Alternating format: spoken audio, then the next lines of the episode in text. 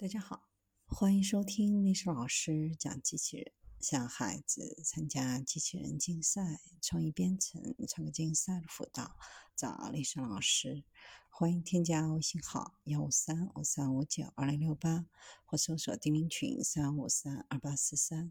今天历史老师给大家分享的是全球老龄化时代的第四种人。类人机器人具有在各种环境中为人类提供帮助的潜力，从家庭环境到商场、学校、医疗保健设施，都可以看到他们的身影。机器人专家一直在研究社交机器人作为为老年人提供护理和陪伴的工具。南洋理工大学的研究人员最近就开展了一项类似的研究，探索人形机器人在养老院居民方面的潜力。专门研究一群老年人在与社交机器人玩 bingo 游戏的反应。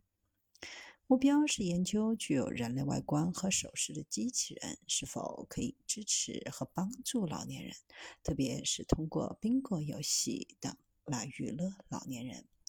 这类机器人是否可以帮助减少老年人的孤独感？通过在一天中的任何时候与老年人陪伴玩耍来提供存在感。这种社交机器人可以用不同的语言，比如英语和中文，与人类交流。除了使用人类语言进行交流外，还可以通过识别不同用户的面孔来区分他们，并与他们展开深入的讨论。还能够通过数字来揭示获胜者是谁，来设置游戏并领导游戏。比如宾果游戏可以慢慢的玩，也可以多次重复数字，确保老人能够理解他们，并有时间检查卡片是否填满了整行或整列。为了评估机器人作为娱乐老年人的工具的潜力。研究人员在新加坡的一家老人院对其进行了测试。研究是针对老人院二十九名至少六十多岁的居民进行的。在实验当中，使用摄像头来监控跟踪参与者在与机器人玩 bingo 游戏时的面部表情和手势。当老年人与机器人互动时，还专门评估了老人们的注意力、反应性和快乐程度。研究人员将收集到的数据与参与者在没有机器人或其他社交机器人参与的情况下，由一名护士或一组护士带领的宾果游戏收集的类似数据进行比较。结果发现，老年人在与机器人玩宾果游戏时，似乎比护士们在一起的时候玩游戏更专心、更有趣。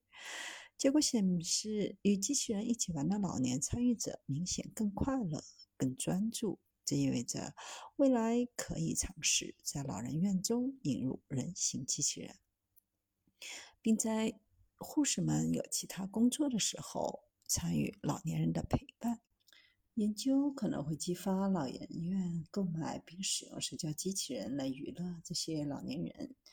计划继续探索社交机器人作为助手、同伴和看护者的潜力。目前正在提高机器人理解情况、采取相应行动的能力，更好地了解周围发生的事情。